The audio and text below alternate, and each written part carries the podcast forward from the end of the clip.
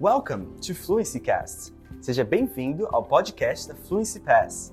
Hoje você vai ouvir um novo diálogo relacionado a vocabulários e gramáticas aprendidos do Questions, a maior comunidade online de perguntas e respostas sobre inglês do Brasil. Let's go! Dialogue about signs. Diálogo sobre placas. Hey man, you cannot park here. Um, why not? Can you see that sign over there? It says no parking after 5 p.m. Oh no, thanks. I forgot my glasses, so I couldn't see it. Are you going to watch the play too? Yes, it seems to be crowded. Probably I'm gonna get late. Where did you park your car? On the other side of the theater, next to the back entrance. Alright, I'm going to return. Can you tell me if there's wheelchair access? Yes, there is. If you want to, I can wait for you in front of the lift so I can help you.